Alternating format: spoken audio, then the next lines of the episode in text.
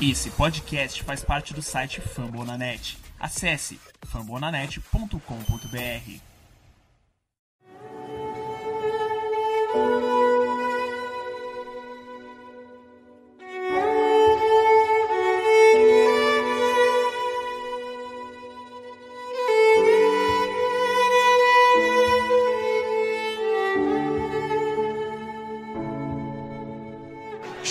the return man for the Ravens. Good punt by Townsend to the 30. Jones head of steam to midfield. Jones with blockers down the sideline. Jones inside the 20. And he will go! Touchdown, Baltimore! A 70-yard return. Looking to throw. Taking a deep shot for the tight end, Andrews. He's got him. It's a foot race. Andrews at the 20. Number out of the shotgun. Jackson throwing. Crabtree. Touchdown against his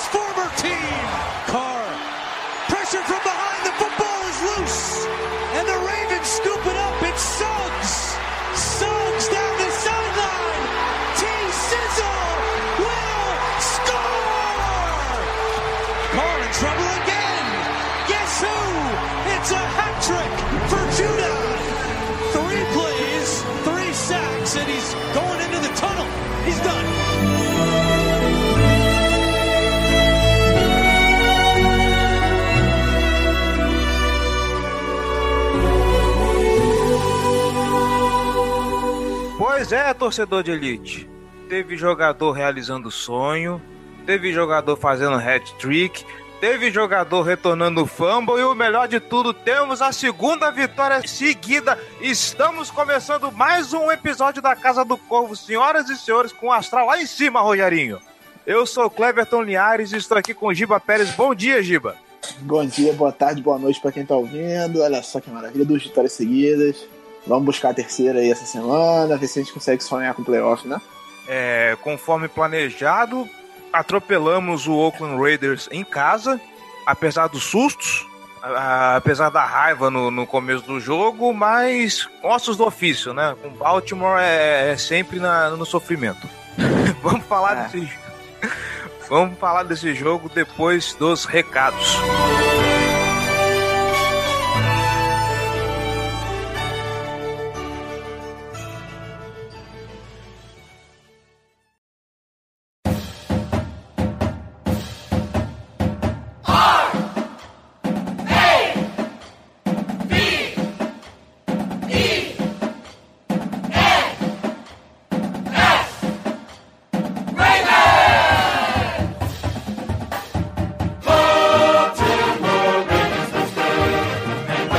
Recados rápidos, galera. Você que escuta a Casa do Corvo tá gostando? Quer ajudar esse projeto a melhorar, a crescer? Então você pode, seja apoiador, seja torcedor de elite. Apoia.se barra Casa do Corvo. Com um real você já faz uma grande diferença para esse projeto. Lembrando que apoiando com 10 reais ou mais, você faz parte do Boteco do Corvo, que é o nosso grupo fechado no Facebook, onde a gente compartilha notícias, dispara coisas do podcast mais cedo, entra no hype e faz a festa. Se você acha ou apoia-se complicado, você pode colaborar também pelo PicPay, picpay.me barra Casa do Corvo. Se você não tiver cadastro no PicPay, faça agora com o código que está no post desse podcast. Você ganha 10 reais de cashback, certo? O PicPay, para quem não conhece, é a maior plataforma de pagamentos e transferências por aplicativo. Você pode pagar contas, transferir dinheiro para seus amigos, fazer aquelas comprinhas no Google Play ou na App Store, enfim, várias coisas por esse aplicativo, certo? Você pode ajudar a gente também indo lá na iTunes Store em podcasts e avaliando esse podcast, deixando as suas cinco estrelinhas e os seus comentários, porque assim ganhamos relevância entre os podcasts esportivos da iTunes, certo? Nossas redes sociais, facebook.com barra Casa do Corvo, nossos twitters, arroba Casa do Corvo, arroba BRavensBra, arroba JGGL, arroba Ravens Brasil, o perfil oficial da Ravens Flock no Brasil. E nosso Instagram também, arroba Casa do Corvo, lembrando que agora todo final de jogo lá no IGTV tem um videozinho de review de 5 minutos para você acompanhar, para você deixar seus comentários e para a gente trocar uma ideia sobre o jogo, certo? Elogios, sugestões, dúvidas ou críticas, casa do corvo gmail.com. Nós queremos saber o que você tem a dizer sobre o nosso podcast. Lembrando, nós somos membros da família Fumble na Net. Você que está escutando a Casa do Corvo, não se esqueça fambonanet.com.br. Tem Famblinho toda quinta-feira com o review da semana dos jogos da rodada e também mais uma grande variedade de podcasts. Se você está escutando isso aqui e não torce para Baltimore, corre lá porque provavelmente deve ter um podcast para a sua torcida, certo? E já que você está aqui, não se esqueça, não deixe de comentar aqui no site, nesse espacinho bonito de comentários, certo? E como não temos comentários essa semana, estou puto com vocês por causa disso, vamos comentar, gente, por favor. Isso ajuda a gente de uma forma ou de outra. Como não temos comentários, vamos direto para a pauta. Bora lá. Vamos lá.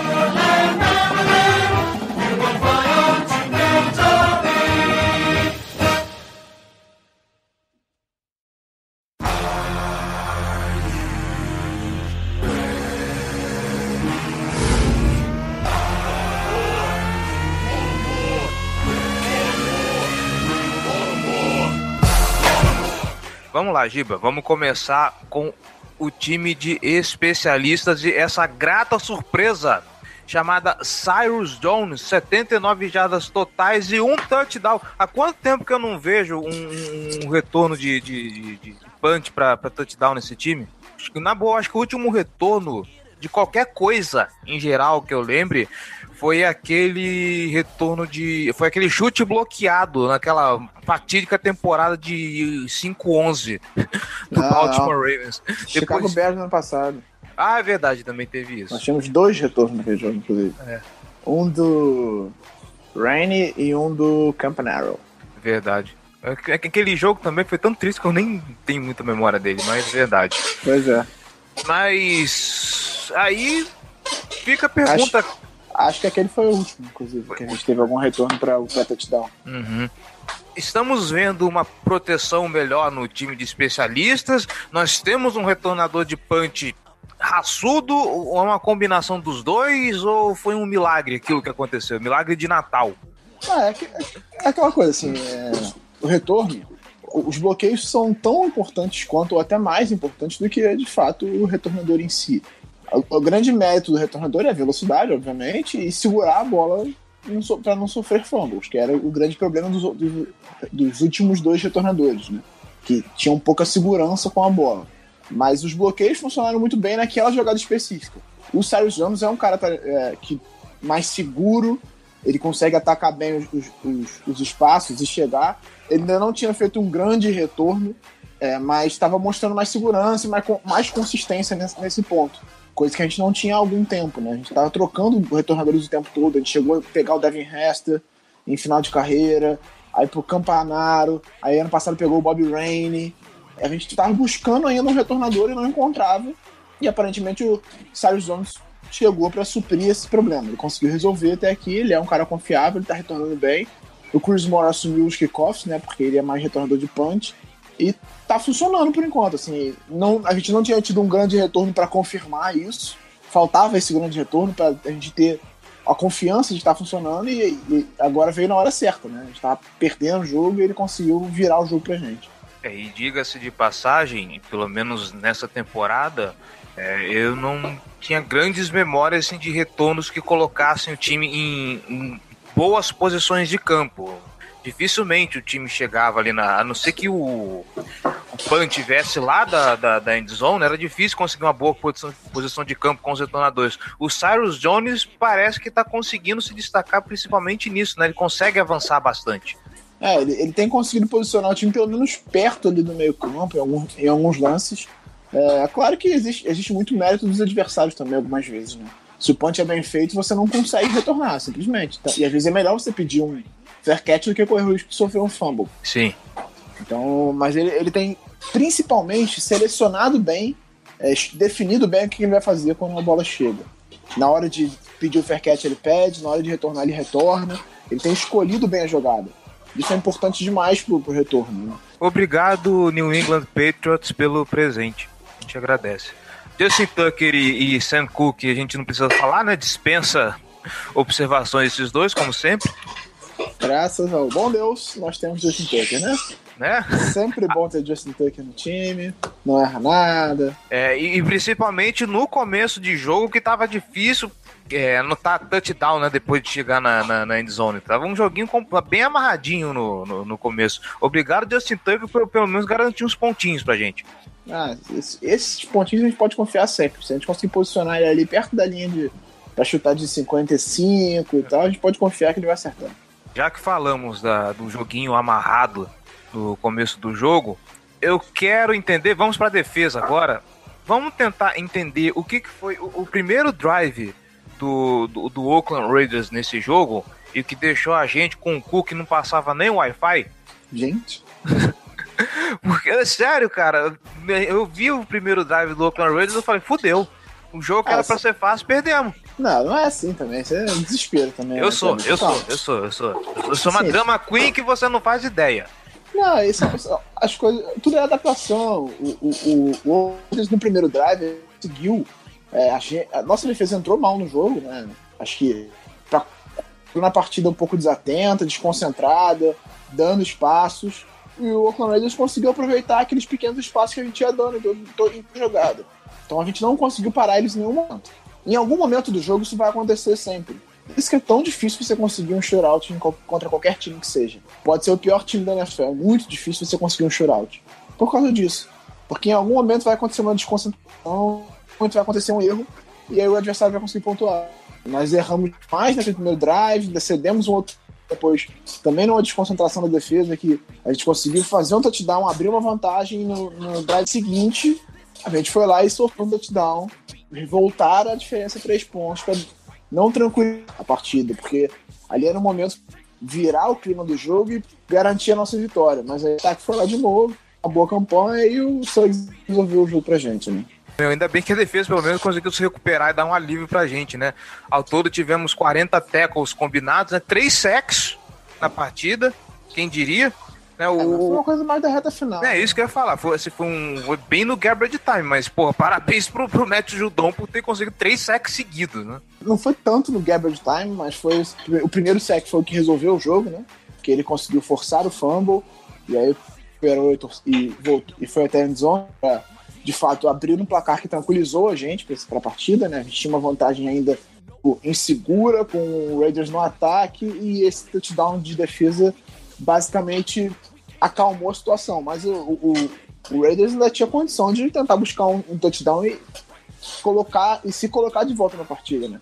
Mas o, e aí os dois sets do, do Judon em sequência depois basicamente mataram qualquer chance do, do Raiders dar uma complicada pra gente. O, o Judon, ele é tipo aquele aqueles carros a álcool que você precisa esperar esquentar para ele engrenar, que parece que a, a, a, curva de melhora dele cresce bastante conforme vai, vai avançando a temporada. É isso que eu ia falar. Eu tenho essa impressão também de que o começo da temporada dele, na verdade, é um fato, né? Mas a gente não sabe se é alguma coisa específica ou se é, sei lá, coincidência.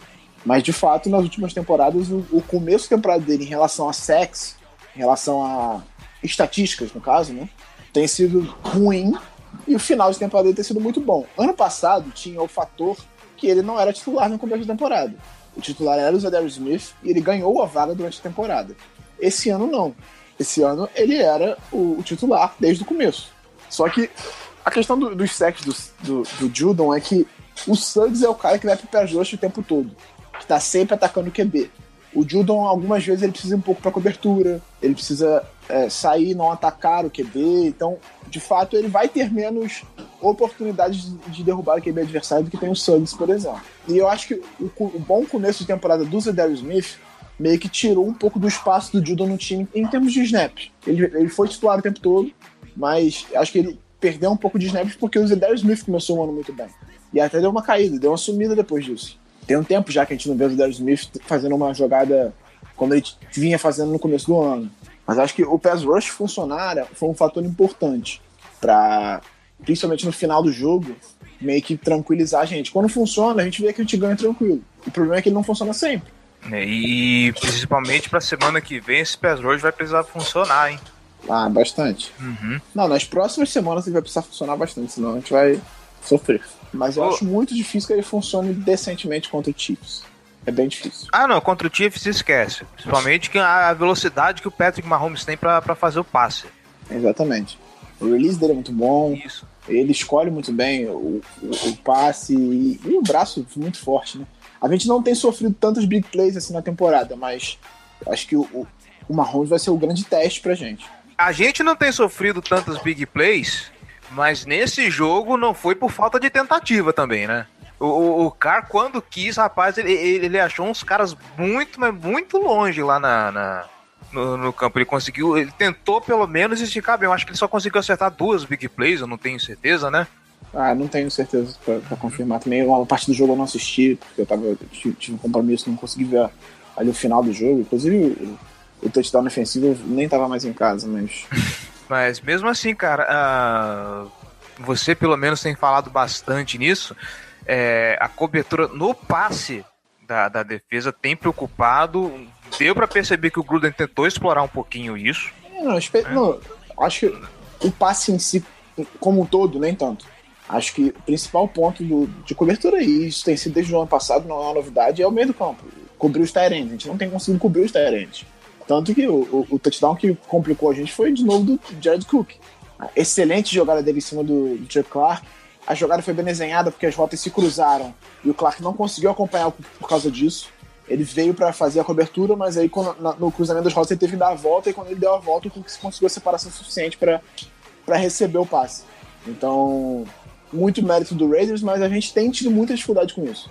E não consegue acertar. Esse é um ajuste que, que o Martindale e nem o Pisa ano passado conseguiram fazer para melhorar essa situação. De conseguir melhor cobrir esses Tyrands. Então a gente tem sofrido com Tyrands, sejam os Tyrands excepcionais ou os Tyrands desconhecidos. Todos eles têm castigado a nossa defesa. Então a gente precisa encontrar alguma forma de melhorar isso, porque em algum momento isso vai custar caro, como já custou. Antes da gente prosseguir pro, pro, pro ataque, um outro detalhe, um outro detalhe que, que eu queria observar. é, eu tava vendo no Twitter agora há pouco.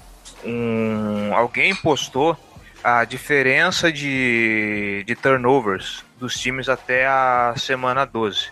Turnovers é, concedidos e, e turnovers forçados. Ontem, ontem não, gente, domingo. Domingo, é, quebramos um jejum de, de três jogos sem, sem turnovers com aquele fumble retornado para touchdown. E Cleverton, fumble retornado para touchdown não é pick six. Para com essa mania de ficar postando coisa errada. Acho burro. Mas o Suggs teve um fumble retornado para touchdown que quebrou um jejum de três jogos, se eu não me engano, sem turnovers.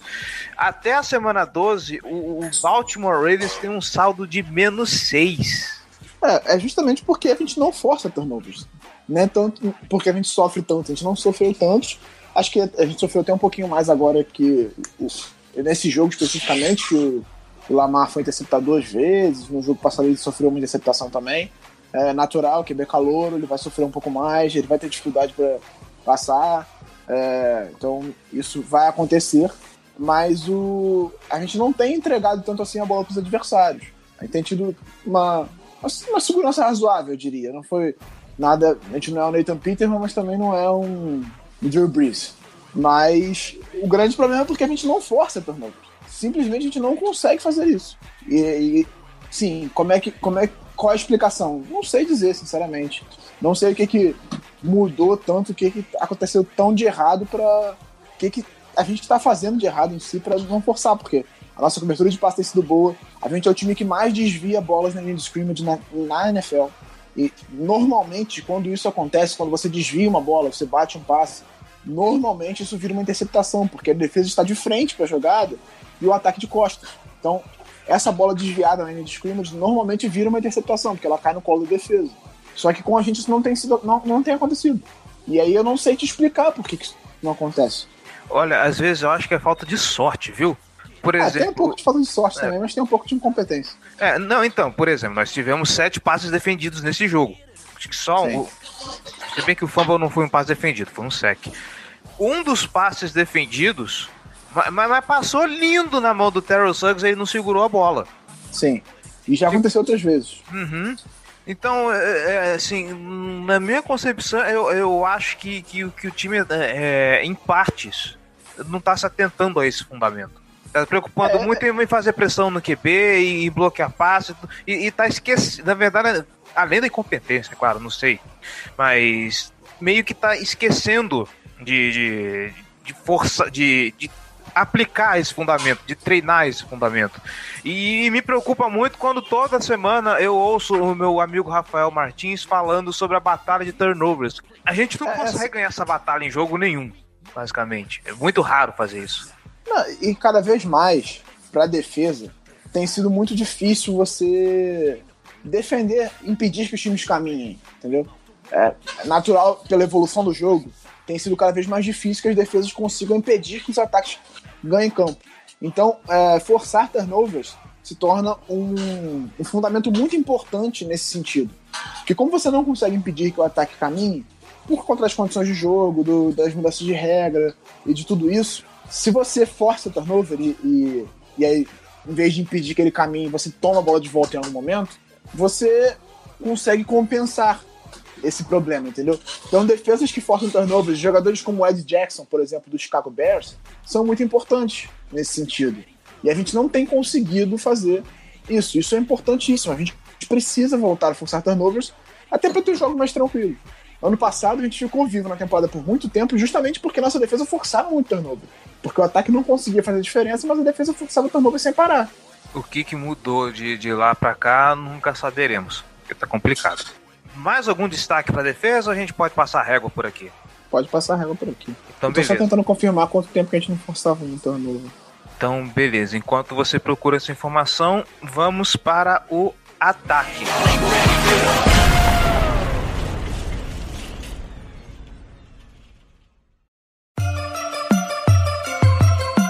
black and purple, black and purple, black and purple, black and purple. Black and purple, black and purple, black and purple, black and purple. Podemos dizer que mais uma partida excelente do menino Lamar Jackson, né? Sim, mas uma partida muito boa do Lamar Jackson. Uhum. Antes da gente falar da, da partida boa do Lamar Jackson, durante o jogo, o, o Jeff Zrebeck, eu não consigo falar o sobrenome dele direito de jeito nenhum, mas para quem Pra quem não caiu a ficha ainda, aquele setorista famoso que era do Baltimore Santa no, no The Athletic, tem aquela carequinha Jeff rosa. Zibrek. Nossa senhora, esse Gib é maravilhoso, palmas para ele. ele comentou um negócio que até dei, até dei RT. O começo de jogo me pareceu mais o Baltimore Ravens querendo provar um ponto arrogante de que era capaz de vencer o jogo com Lamar Jackson passando a bola do que montar um plano de jogo efetivo para vencer a partida. O Lamar Jackson teve passes muito bons, mas em algum momento ele sofreu duas interceptações e teve um momento que ele não conseguia acertar um passe de jeito nenhum. Ele teve quatro passes incompletos seguidos. Acho que foi depois, inclusive, daquele passe maravilhoso que ele deu, acho que foi pro Mark Andrews, que o Mark Andrews parou já dentro da, da end zone. É, então, eu acho que não foi uma questão de arrogância em si. Não acho que o Baltimore tenha sido arrogante falando, ah, a gente vai conseguir resolver só no passe. Eu acho que foi mais uma questão de mostrar que confia no braço dele. De mostrar que confia no Lamar como passador. Só que o que acontece? Se você bota ele para passar o tempo todo, não vai funcionar. Você pode confiar quanto você quiser, não vai dar certo. O, o grande ponto nessa questão é você precisa mostrar que você, você precisa confundir o adversário. Você precisa criar uma, uma situação de jogo em que o adversário não sabe o que esperar de você. Se você passa o tempo todo, o adversário fica mais seguro ali. Então, as corridas estavam funcionando. A gente tinha que correr e usar muito os play action para conseguir explorar essa questão, para conseguir confundir a defesa do, do Oakland Raiders e aí sim os passos do Lamar funcionarem bota, bota três wide receivers em campo, corre com a bola, aí faz um play action, passa. E aí sim você vai conseguir fazer com que o braço do Lamar seja uma ameaça e que ele funcione. Agora, se você bota ele para passar parado no pocket o tempo todo, não vai dar certo. E não é o estilo dele, não adianta. Não é o estilo do Lamar. Você botar. Ele, ele tem muita consciência de pocket, ele é muito bom nisso. Só que ele, ele é um jogador de movimentação, ele sai bem do pocket. Então, por que não explorar isso, entendeu? Esse é o ponto. eu acho que é um pouco de pressão. É... Um debate que eu tive com o torcedor. E eu acho que existe um pouco assim de, de, de pressão nisso, pelo menos por parte da torcida. É, é o medo do, do, Lamar Jackson ser um, um, running back travestido de QB do que um pocket passer. Eu, eu não sei se, se, se passa esse pensamento no coach staff, acho que se passa uma coisa idiota, né? Não sei se porque coach staff tem que se apegar a esse termo. Se, tá, se o Lamar sabe jogar bem correndo, põe ele para correr, sabe? De novo a gente teve o, o, o, moleque quase batendo 100 jardas corridas aí. Bateu. Bateu? Bateu. Nossa 118 né? Nossa, eu achei que tinha sido menos. Mas, pô, põe ele para jogar do jeito que ele sabe. Né? Ah, não. Você tá falando Lamar. Isso, Lamar. Ah, desculpa, não. Lamar teve 71. Ah, tá. tá. O, o Gus Edwards teve 118. Gus Edwards teve 118. Ah, tá. É, mas, meu, põe o moleque pra correr e foda-se. Tá funcionando? Paciência. Não se preocupe, deixa o passo para quando o passo for necessário. Não, eu acho que, e até o Michael Vick falou isso, sobre isso essa semana, o Lamar não tem que correr tantas vezes quanto ele correu no primeiro jogo. Isso pra mim é muito claro. E eu acho que ele correndo, nessa partida especificamente, quando pararam de tentar limitar ele, ele correu de forma correta. E o número de vezes foi bem, bem dentro do, do normal. Então ele não correu o tempo todo. E quando ele correu, ele evitou tackles, ele escapou do, do pocket, ele saiu de campo. Tudo que a defesa adversária não quer é que o Lamar consiga correr 6, 7, 8, 10 jardas e sair de campo sem ser encostado. Por quê? Já que o cara correu, ele tem que tomar uma porrada. Acho que a defesa pensa assim. Eles não querem, eles querem limitar as, as ações dele, já que ele correu, ele tem que tomar uma pancada. Se ele corre e consegue sair do campo, ele além dele ganhar as jardas, ele não é afetado de forma alguma, ele não toma nada, nenhum desgaste por causa daquilo, entendeu? Então, eu acho que no segundo tempo, especialmente quando ele correu, ele conseguiu fazer isso, ele conseguiu correr nas horas certas e sair de campo sem ser encostado pelo adversário. E isso é, bom, é muito bom. É saber explorar a velocidade dele da forma correta, sem é, expor ele a pancadas desnecessárias. Então eu acho que no segundo tempo a gente conseguiu explorar essa questão muito bem. E também fazer com que o jogo corrido do Guns fosse um fator. Então tudo funcionou por causa disso. A gente soube estabelecer o jogo corrido. E você tendo um QB calor, é muito importante você estabelecer o jogo corrido e ter Tyrands que ajudem no passe. Porque são bolas de segurança e você torna, você expõe menos o seu QB a erro. Ele é calor, ele vai errar.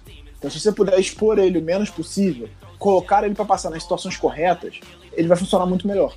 O Baker Mayfield está fazendo bons jogos agora, muito porque o jogo corrido está funcionando bem com o Chubb também. E o Joe está fazendo bons jogos também. Então isso, faz, isso é muito importante. Nós temos Tyrants que estão contribuindo bem. Até o Hayden Hurst fez uma, teve uma boa contribuição nesse jogo. O, o Lamar está mostrando um bom entendimento com o Nick Boyle, passando bastante a bola para ele. Teve o passe longo para o Mark Andrews. Então, assim, o corpo de Tyrants está funcionando bem contribuindo com passes. E o jogo corrido tava funcionando, então não tem por que você não correr se tá funcionando, tá dando certo. Bota o Guns pra correr. O cara tava com média de 6.6 jardas no jogo, até o intervalo, se não me engano. Ele tinha média de 6.6 jardas e 8 carregadas. O cara tá correndo 6 jardas por tentativa, por que, que você não dá a bola para ele? Se tá funcionando, continua. Óbvio, você não vai correr em todas as jogadas, mas você tem que é, correr bem e usar isso para que o seu passe funcione está correndo 6.6 por corrida. Se você fizer um play action, se você começar a correr com frequência e fizer um play action, a defesa vai cair. Porque o cara está correndo 6 jardas toda hora. Tá funcionando nem tudo na boa para ele. Se fizer um play action, a defesa vai chegar na frente e vai dar espaço para ela passar a bola. Então, você tem que estabelecer o jogo corrido e usar isso como um fator para que o jogo aéreo funcione. E, e, puta que pariu, o, o Gus Edwards realmente tá, tá, tá, honrando o apelido de Gus the Buzz, né? O, o bicho tá atropelando é, eu acho que o, o, grande diferencial dele pro, pro Alex Collins nessa temporada tem sido o fato de que ele ataca os gaps com muita, muita velocidade e com intensidade. Então ele vai para cima e ele entra no gap com, uma, com, com força mesmo. Assim. As defesas têm tido. Quer dizer, são, foram duas defesas ruins contra, contra a corrida, então a gente não pode dizer que ele é uma, uma certeza ainda, né? E, e mais uma e... semana agora vai ter outra defesa ruim contra a corrida. Então vamos com calma, mas ele tem mostrado muita intensidade nesse ponto. E isso, isso faz muita diferença. Então, as defesas tiveram muita dificuldade para parar ele porque ele vem com força, ele vem forte, ele vem com, com velocidade já. Que, que, tesouro que a gente conseguiu achar no meio desses calouros não draftados, né, velho? E Diga-se de passagem, todas as defesas que a gente vai encarar daqui pra frente, acho que o Chargers é, é, é a exceção, mas a gente deu essa sorte, entre aspas, de achar um cara bom de corridas para encarar defesas ruins contra o jogo corrido. É, a gente vai ter defesas que vão, que, que têm dado espaço para as corridas. Então isso pode isso tem, que, isso tem que ser um fator. E ainda mais nesse jogo especificamente contra o Falcons, isso tem muito que ser um fator porque é o primeiro jogo do Lamar como titular fora de casa. Então, cara, tem que ter cuidado. Não adianta botar ele pra passar 20, 30 vezes. No jogo passado, a gente botou o Lamar pra passar 18 vezes no primeiro tempo. Não dá. Não dá. Não tem que acontecer. Tem que ter mais cuidado com ele. Ele tem que passar a bola mais em. Ele é calor. Primeira temporada dele. Então, vamos com calma. Não adianta. Ainda mais porque ele é um calor que a gente sabe que não estava pronto pra NFL. Uma coisa é você pegar um calor como, por exemplo, o Josh Rosen, que tem muita gente reclamando que o, o coaching staff do Cardinals está prendendo o Josh Rosen e não está deixando ele jogar, ele passar a bola. O Josh Rosen, na avaliação do, dos especialistas e tudo mais, ele era o QB mais pronto para ser titular no NFL hoje. Então, cara, você pode arriscar um pouco mais, dar mais a bola para ele passar. O Lamar a gente sabia que a gente sabe desde, desde o começo da temporada que ele tava, ele é um, um, um passador em desenvolvimento ele evoluiu bastante desde que a gente draftou ele. Mas ainda falta. Ele precisa ser mais preciso, principalmente precisão no espaço. Ele precisa colocar a bola no lugar certo. E ele foi interceptado nesse jogo contra o Raiders a segunda vez, principalmente por causa disso. Aquele passe era mais na frente ele botou o passe um pouco mais atrás. E por isso que ele, que, que ele acabou sendo interceptado. Porque ele, a bola veio atrás, ele houve uma, um desvio e que resultou na, na interceptação. Então eu acho que principalmente esse, esse é o ponto que ele tem que, que evoluir mais, que é colocar a bola no lugar certo. É precisão no passe, né? Agora, a presença de pocket dele, as leituras que ele faz das jogadas são boas. Ele comete erros de calor, naturalmente, né? De forçar uma bola aqui, de não saber a hora de desistir da jogada e partir para a próxima, tanto correndo quanto passando. Mas eu acho que nesse jogo contra o Falcons a gente precisa muito estabelecer bem o jogo corrido para que ele seja um fator em campo. O Lamar Jackson, ele dentro do pocket é, é, coisa linda de Deus. Uma coisa que eu tenho observado, e não sei se é loucura na minha cabeça, é na hora que ele vai pro passe, não é estranho na hora dele fazer o drop backs, ele sempre, ele sempre faz. Normalmente ele sempre faz um seven step ou five step, ele, sempre o drop back dele é muito longo. Isso era uma das coisas que ele tinha dificuldade, assim. É, porque no sistema de Louisville, ele pouquíssimas vezes fazia dropbacks. É, ele, ele, ficava muito no, no, no, shotgun. Então é uma coisa que ele também está se adaptando ainda. Eu, eu não reparei o número de, de, de passos que ele dá, assim, assim não, não, me chamou a atenção, mas ele fazer, ele recuar mais, em tese, é para dar um pouco mais de espaço para ele trabalhar. Quando, quando o QB fica um pouco mais distante, faz um, um dropback mais longo, é porque ele fica um pouco mais longe da linha para ele poder ter mais espaço até para conseguir escapar. Mas muitas vezes ele, ele, ele, trabalha muito no play action, né? Ele, ele te, simula muito as, as, entregas de, de corrida para ele poder escapar também, para correr. Eu, não, eu não, não, reparei de fato o número de, drop, de, de passos que ele faz no dropback, mas não, não me chamou atenção esse, esse fato. Nossa, ele não te chamou a atenção, então pelo menos eu fico um pouco mais tranquilo. Pelo menos o play action dele é pelo menos mais simulado do que o, o Flaco, né? Que, que não, não, nem disfarça. Falando em, Joe Flaco e em Lamar Jackson, pelo jeito o, o, nosso QB calouro caiu na graça da, da, da torcida, né? É, eu fiz uma enquete lá no Twitter copiando uh, o levantamento que o pessoal lá no grupão do, do WhatsApp fez e assim, 75% dos torcedores querem ver Lamar Jackson como titular e, e foda-se Joe Flaco. É, mas isso já, já uhum. tem sido um, um, fator relativamente comum na temporada, né? As pessoas têm pouca paciência com o Flaco. A, a, torcida já tá meio de saco cheio dele, né? Acho que a maior parte dos torcedores tá meio de saco cheio dele. Então, isso pesa muito, né? Acho que nem tanto empolgação com o Lamar, é mais tipo, ah, eu não quero Flaco, entendeu? E toda essa coisa do elite, não elite, tudo isso é um fator de que pesa nesse ponto, dessa, dessa enquete, né? Ele meio que vira piada e fica essa, esse clima de que ele não presta e tal. Eu, eu discordo em parte, a gente já falou muito sobre isso nas últimas temporadas, né? É, eu acho que o Flávio não é esse horror todo, eu acho que houve muita incompetência do, do, do, front office e do coaching staff de preparar um plano de jogo em que ele funcionasse. de encontrar um, um coordenador ofensivo que conseguisse explorar as qualidades dele e tudo mais, mas a gente entende, né? E, e é bom lembrar que no começo da temporada nós estamos falando de um QB que lá no começo ele estava projetado para estourar as 4 mil jardas fácil. Ele, Ah, tava, Ele começou a temporada passando para uma média que daria 5 mil jardas a ele, né? Ou seja, é alguém que começou muito bem. O problema é, é, nós temos um ataque inconstante e isso infelizmente passa por ele. E o Lamar Jackson ele tem uma coisa que é, é totalmente isso é totalmente extra campo, tá? Isso é totalmente fora das 100 jardas. Há algum tempo atrás eu vinha falando, e a gente já debateu isso, de o Baltimore Ravens ter uma figura que represente o time. Tínhamos o Ray Lewis, que era o cara raçudo, o cara que chamava a responsabilidade para si e tudo mais, e depois de um tempo isso se perdeu. Lamar Jackson tá enchendo estádio, gente. Lamar Jackson tá chamando o público. Lamar Jackson tá virando a cara. Da... As pessoas querem ir ao MT Bank Stadium para ver ele. E isso é fundamental porque torcida no futebol americano, principalmente na NFL, tudo muito por conta da estrutura do, do jogo, torcida consegue fazer diferença em jogo sim. Não, e não só isso. é, Assim, por mais que exista a coisa lúdica do esporte e tal, é, é, um, é um negócio, né? O futebol é um negócio, é um negócio que dá muito dinheiro. É um negócio lucrativo, é um negócio que precisa dos torcedores. O dinheiro do futebol, o dinheiro que gira em torno do futebol americano, ele gira porque tem muita gente assistindo, porque tem muita gente interessada, porque o torcedor vai no estádio, porque o torcedor tá na frente da TV.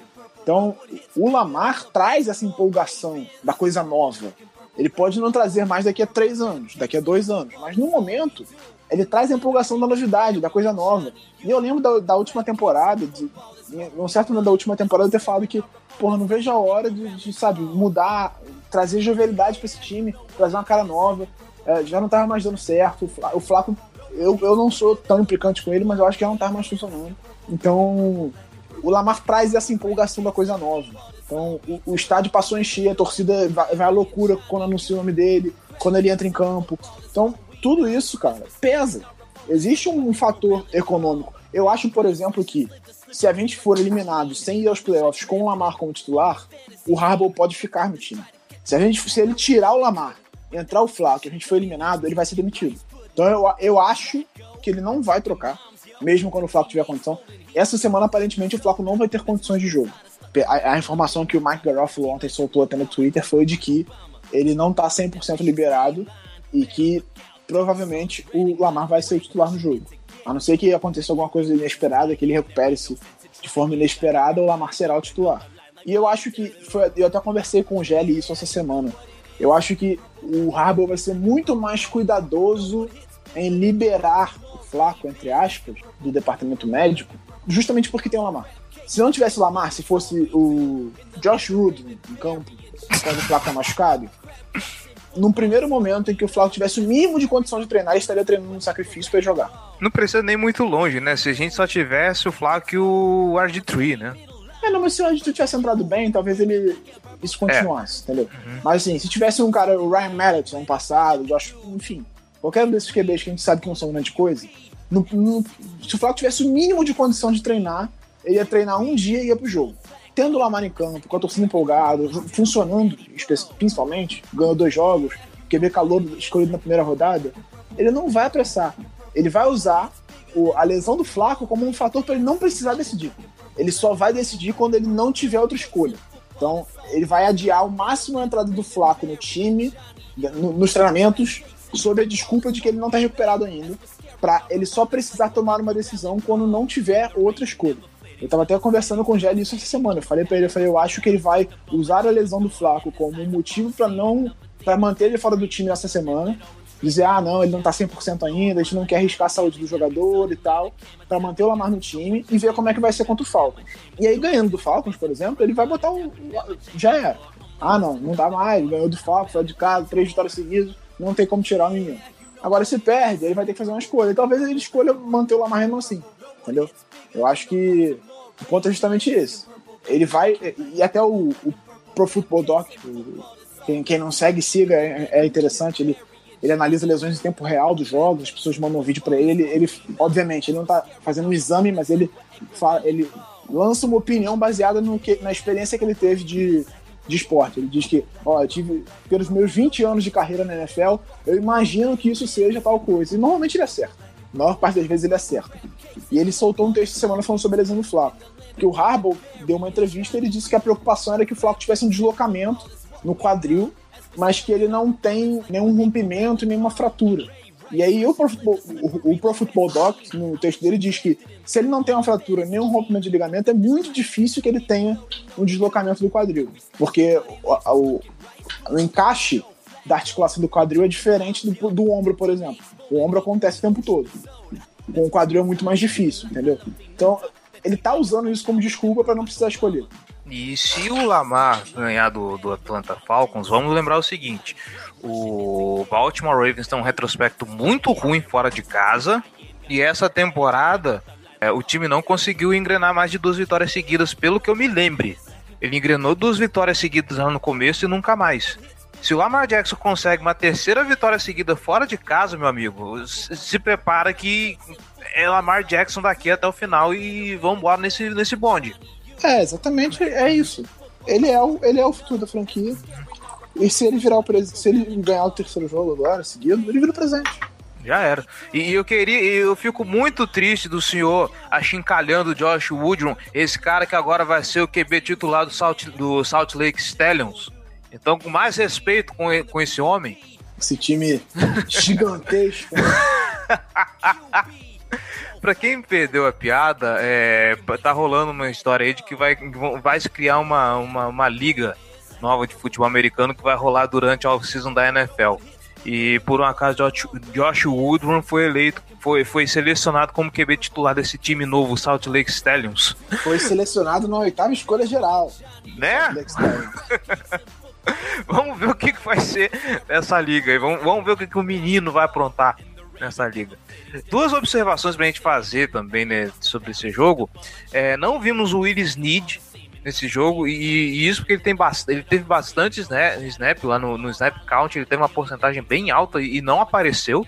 Eu não sei se é muita confiança no é, é o Lamar se segurando nos tarens, né? Os caras de confiança, ou se, sei lá, pro Lamar o, o Snead não entra no plano de jogo. Não faço ideia. Não, é, é, o Snead, inclusive, foi o wide receiver que mais recebeu passes do Lamar no, no jogo passado. Ah, é? Eu acho que foi uma questão. É, foi. Ele liderou o. Se eu não me engano, ele liderou o time em recepções. Caceta. No jogo passado. Uhum. Mas nesse jogo foi, foi circunstância do jogo. Eu acho que ele não conseguiu conectar nenhum passe com o, com o Snead. Uhum. Não foi uma coisa premeditada. Certamente não foi uma coisa premeditada. Mas foi uma coisa de circunstância.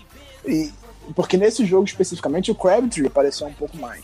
Sim. Se no jogo passado ele teve quase, quase nenhuma participação, nesse jogo ele recebeu um touchdown, ele teve um, uma participação mais efetiva do que na, na, partida passada. Lei do ex. Foram três recepções no jogo, né? Três dele, três do Boyle, três do Time, não, duas do Boyle, duas do Boyle. três do Hayden Hurst e três do Ty Montgomery. Então, assim, entre os, os Tyrants, só, só teve um que foram os dois somaram cinco, né? Uhum. Recepções, e no total foram seis recepções de Tyrande. Dos 14 passos completos. Então quase metade dos passos completos dele foram para Tyrants. Eu gostei muito de quem editou a pauta aqui no tópico de estreia do Ty Montgomery. Alguém colocou do lado Virgem. Virgem foi o. Parabéns. Sempre é o. Virgem é o. Ah, é.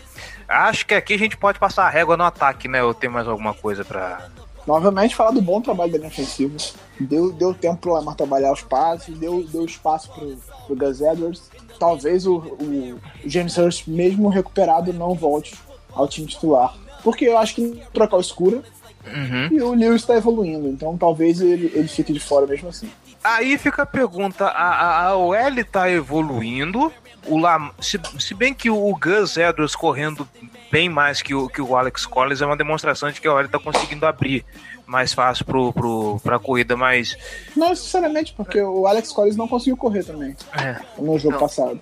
É, então, isso que eu ia falar, não, não tem um pouco do, do, do Lamar disfarçar as falhas da, da, da OL também, porque o Flaco era uma, um vegetal no pocket, né? Não, eu, eu acho que tem muito do, do, do, fato do Lamar, por ser um cara mais móvel, ele consegue escapar um pouco da pressão, por exemplo, ou então as defesas adversárias tentam atacar de uma forma diferente e, e talvez não, tenha, não gere tanta pressão assim. Tem, de fato, uma contribuição do, do fator Lamar Jackson para o funcionamento da linha ofensiva. Esse, esse, menino, esse menino é incrível, cara. Lamar Jackson está em nossos corações. Crab cakes in football is what we know As we're scaring our opponents like we're Edgar Allan Poe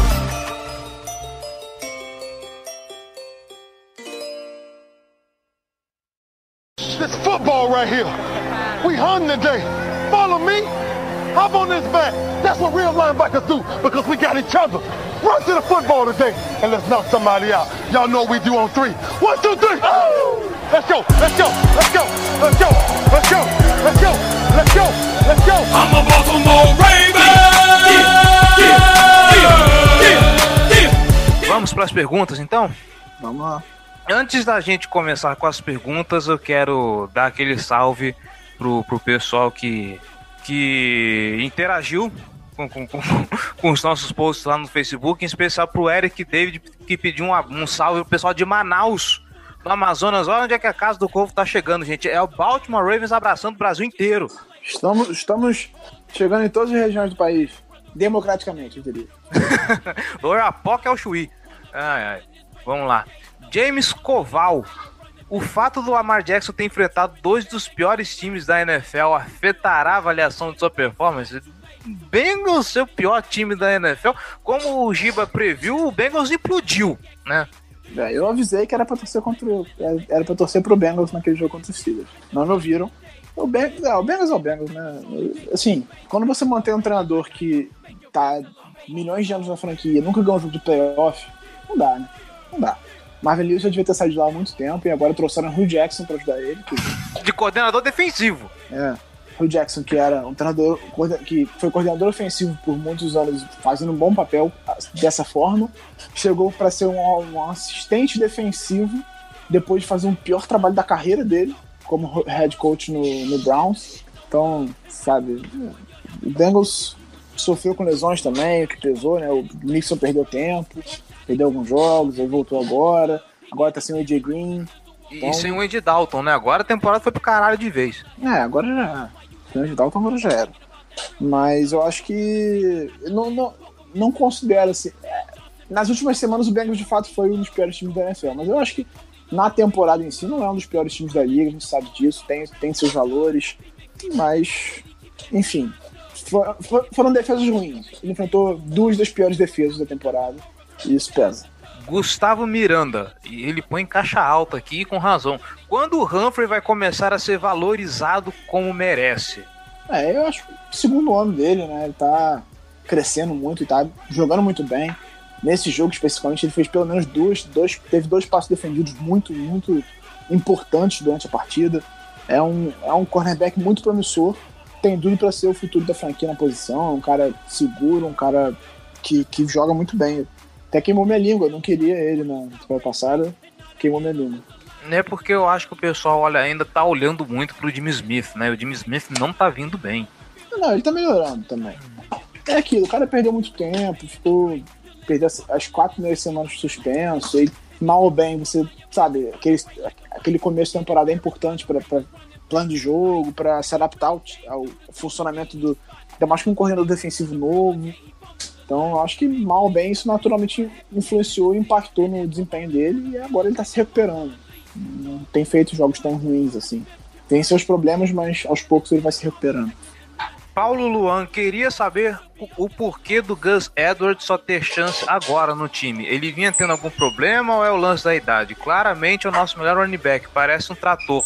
Então, gente, o Gus Edwards, ele é calouro não draftado, né? Eu não confio de cara num calouro não draftado assim, logo de começo.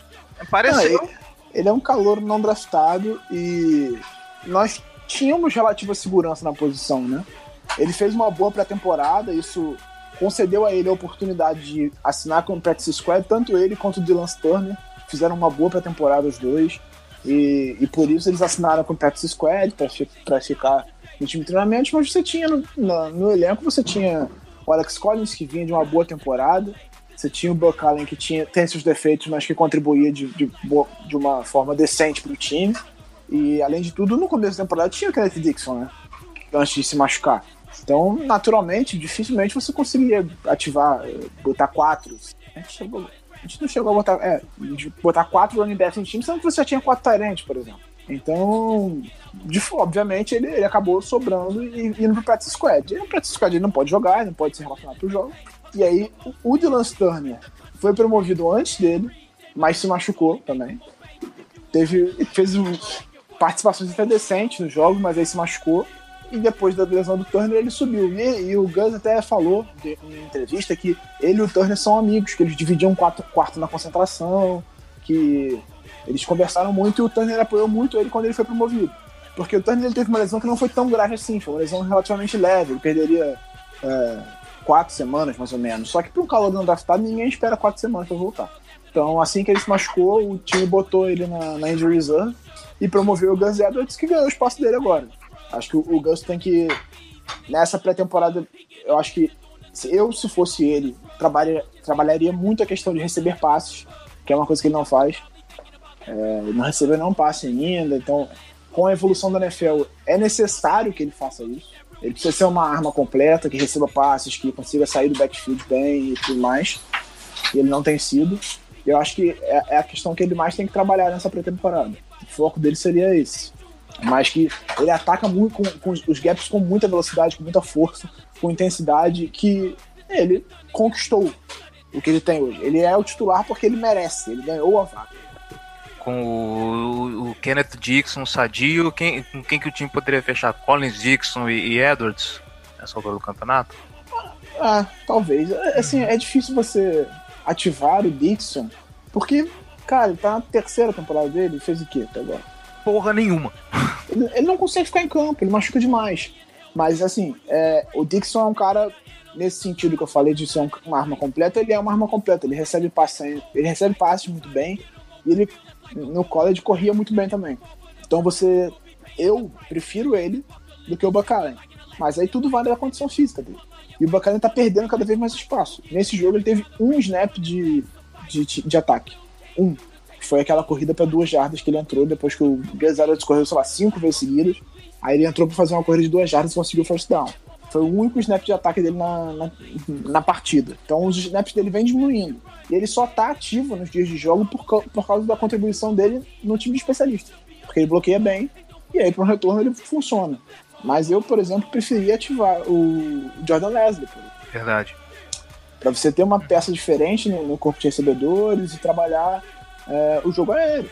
Mas quem sou eu para falar alguma coisa, né?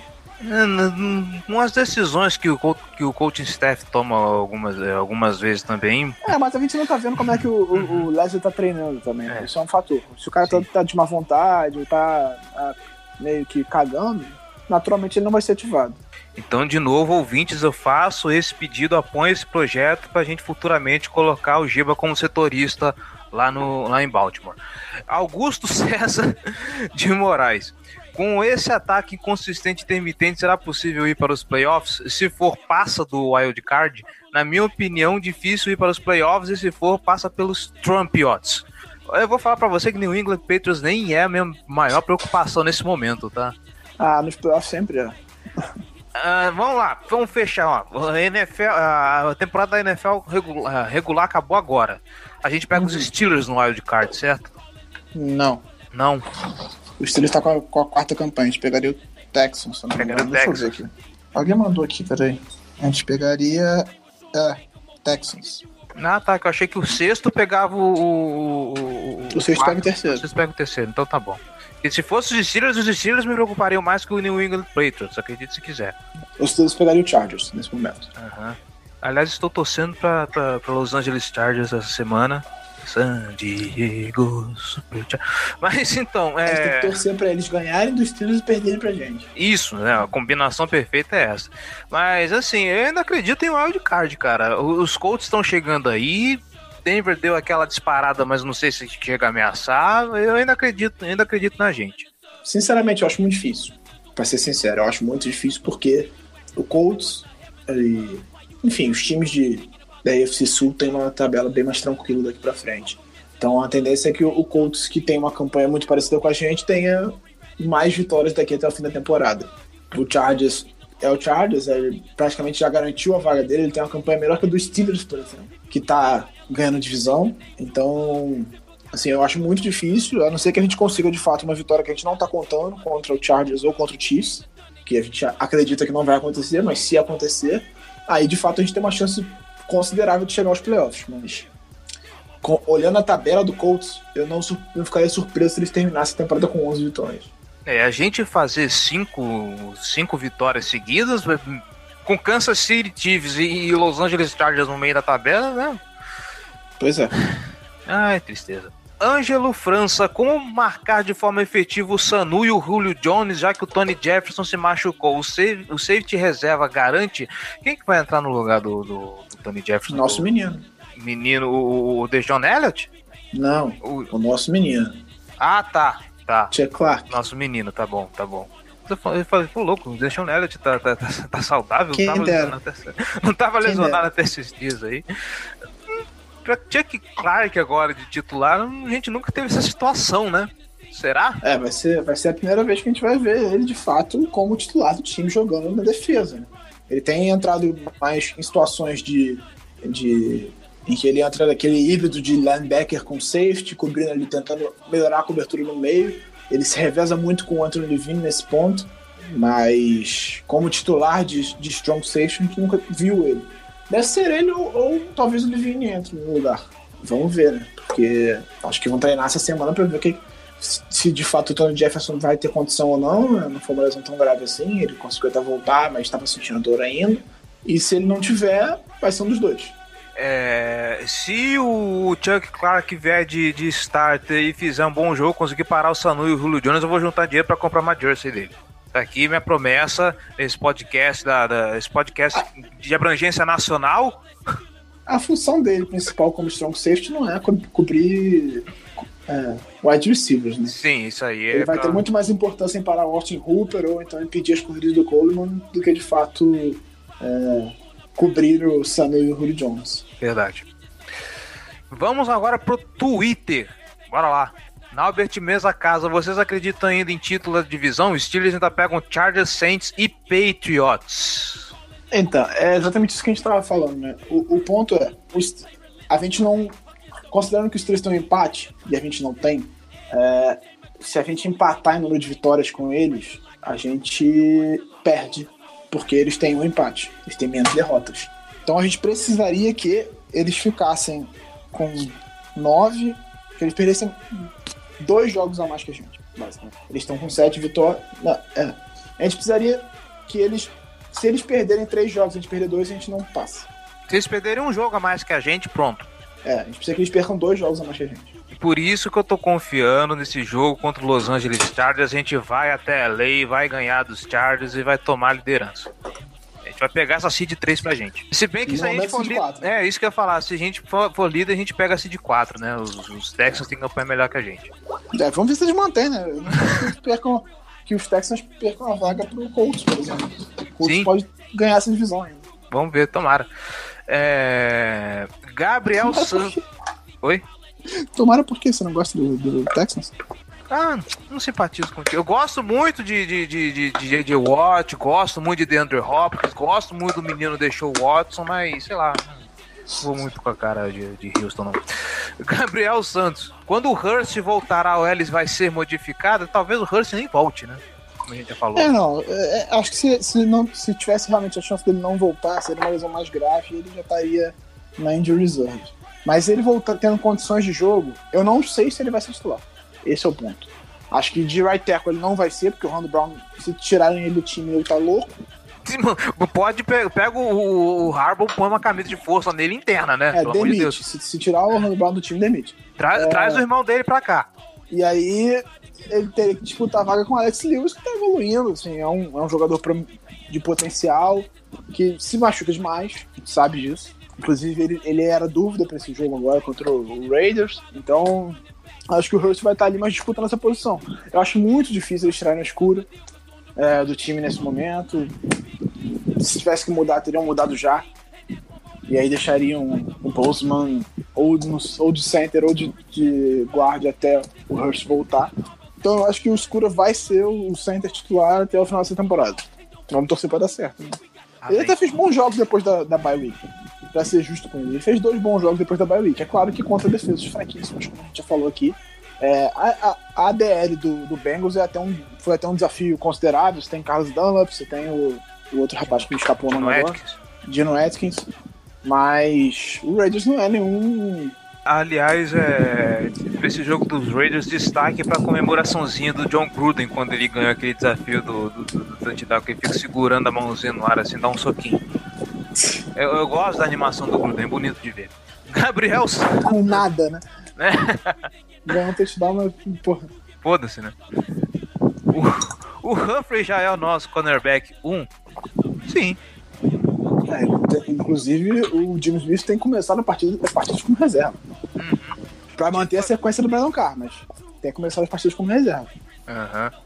A titularidade do, do, do, do Marlon Humphrey é mais que. Diga de passagem, acho que foi uma escolha mais acertada do draft do ano passado. Não, não, o, o que ele diz como, que, como CB1 é, tipo, ele seria o 2 nessa peça do Jimmy Smith. Mas Sim. não é o caso mais, ele é o 1 um, e aí o Jimmy Smith e o Brandon Carson revezam ali no 2. Ele é o principal cornerback que a gente tem no time. E nós temos até um corpo bom que possibilita o fato da gente não precisar que ele jogue em todos os snaps. Isso é bom. É, eles estão descansados até o final do jogo. Isso é importante. Uhum. Se a gente não cedesse 830 mil jardas no meio do campo, funcionaria bastante. Pois é. O Wesley Andrade, Hayden Hurst não está um pouco sumido por ser um jogador de primeira rodada? Será que ainda é porque não está 100% depois de sua lesão no início do ano? Essa eu vou deixar para vocês, Giba, porque eu sei que você gosta muito do menino Hayden Hurst. Vai lá. É, assim, ele não deveria ter sido a escolha de primeira rodada, pelo menos eu penso assim. Eu acho que eu não escolheria ele, eu teria pegado o Calvin Ridley. Mas ele foi. Como a gente falou na, no caso do Jimmy Smith, eu acho que isso vale também pro Hayden Hurst, e vale até mais. É um jogador calor, tá na primeira temporada dele com o time, chegou na NFL agora, por mais que ele seja é, idoso, ele é inexperiente. Ele não tá acostumado a jogar como profissional. E aí ele perde as, o final da pré-temporada e as quatro primeiras semanas da temporada regular. Naturalmente ele tem uma. E ele já joga numa posição que é difícil de se adaptar à NFL. É um outro nível físico, exigência diferente, é, para você fazer bloqueios é mais complicado. É, tudo isso pesa. E aí você perde todo aquele começo de temporada, reta final da pré-temporada. Isso influencia, obviamente, no desempenho dele. E aí ele volta pro time já com o Mark Andrews jogando muito bem, com o Nick Boyle jogando muito bem e até com o Max Williams jogando bem. Então ele precisa conquistar o espaço. E, inclusive, esse jogo contra o Raiders foi o jogo que ele mais participou na, na temporada até aqui. Foram três recepções dele. Uma delas até bem importante, que o, Lamar ameaçou ir para a corrida, fez a volta, escapou e passou contra o movimento do corpo para a esquerda e ele conseguiu ganhar o first down. Então, assim, ele tá evoluindo, mas longe de contribuir como uma escolha de primeira rodada ainda. Foi, foi, foi, foi passe para esquerda contra o movimento do corpo esse passe aí? É, não foi tanto quanto o movimento do corpo, é porque ele foi para direita, ele saiu e ele voltou, virou e jogou pro outro lado do campo. Mas ele se posicionou para fazer o passe. Então, assim, foi um passe, foi um passe relativamente difícil ele conseguiu conectar o, o Hurst e ganhou o first down. Já é melhor que o Trubisky. Coitado do Trubisky. Júlio Medeiros, olha aí. Tava com saudade já dele. Tava é, não tá fazendo mais perguntas. É. Nossa secundária não consegue fazer nenhuma interceptação. Pode ser a idade do Carl Smith e do Edel. É um ponto. Eu acho que é muito mais a questão da, da falta de cobertura no meio do que a idade deles, entendeu? Uhum. Não tá faltando explosão. O Edel cometeu já um erro na temporada que o defeito de recuperação não foi. O Smith também, o Humphrey também, que é novo. Eu acho que é mais uma questão de que a gente dá espaço, a gente não faz os times adversários forçarem o passe, entendeu?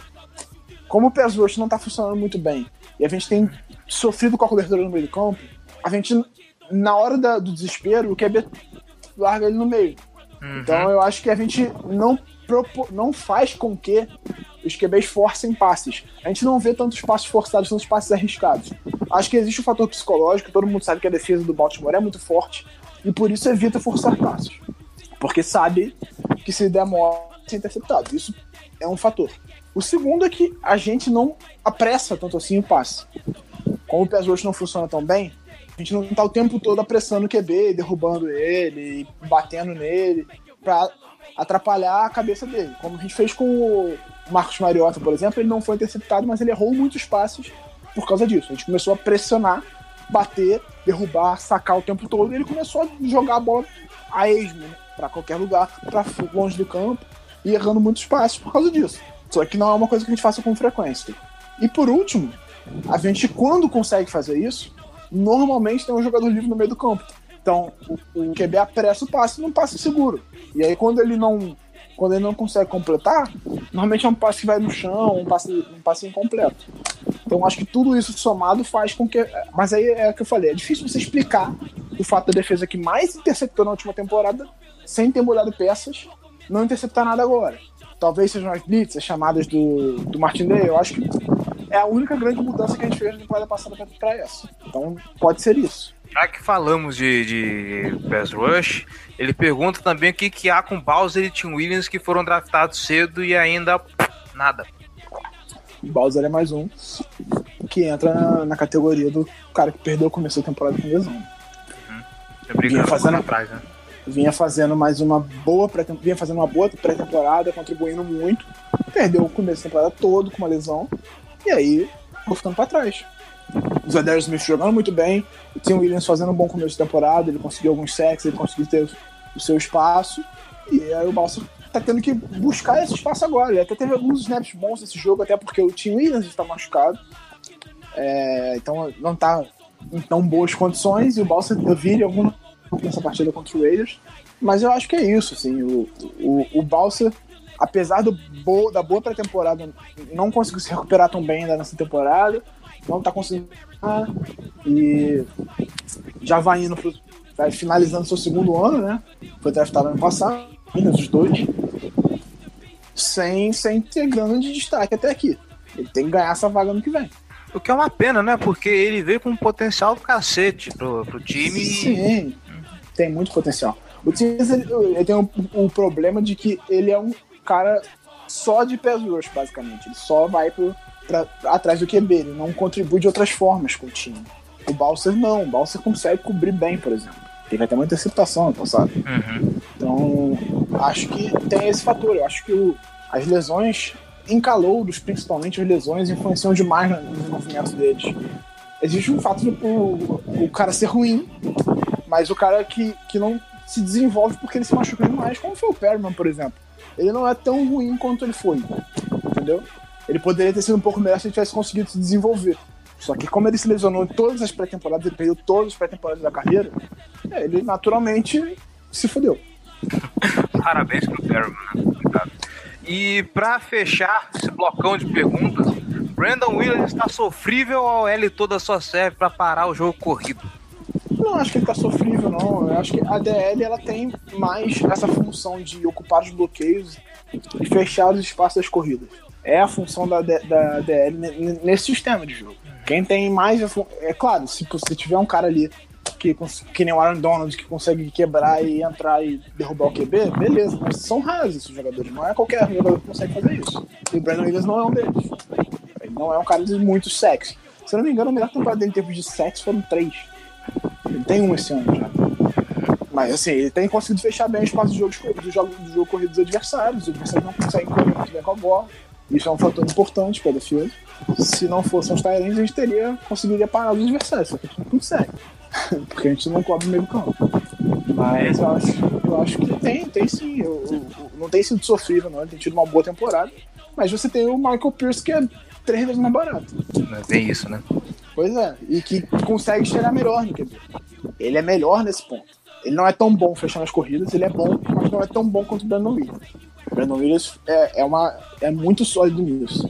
Mas o, Michael Pierce ele consegue chegar melhor no QB adversário. Então eu acho que ele é a candidata a reformulação de contrato ou até uma troca. Yeah, yeah,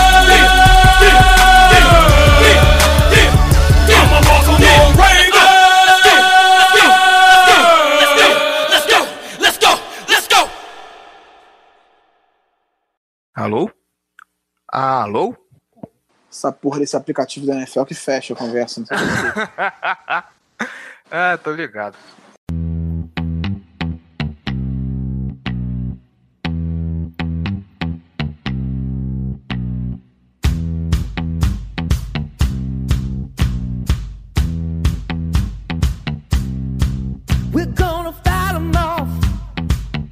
Bom, é isso. Fechamos por aqui. Duas vitórias seguidas, estamos felizes, estamos contentes que veio o Atlanta Falcons. Giba Pérez, muito obrigado pela colaboração, pela participação, pelos comentários. Estamos sempre, amigo. Você que está escutando, muito obrigado pela paciência, muito obrigado pela audiência. Não se esqueça, seja torcedor de elite, ajude esse projeto a crescer. apoia.se barra Casa do Corvo ou picpay.me barra Casa do Corvo. E nos vemos semana que vem, espero eu, para falar de vitória, gente. É isso aí, até mais.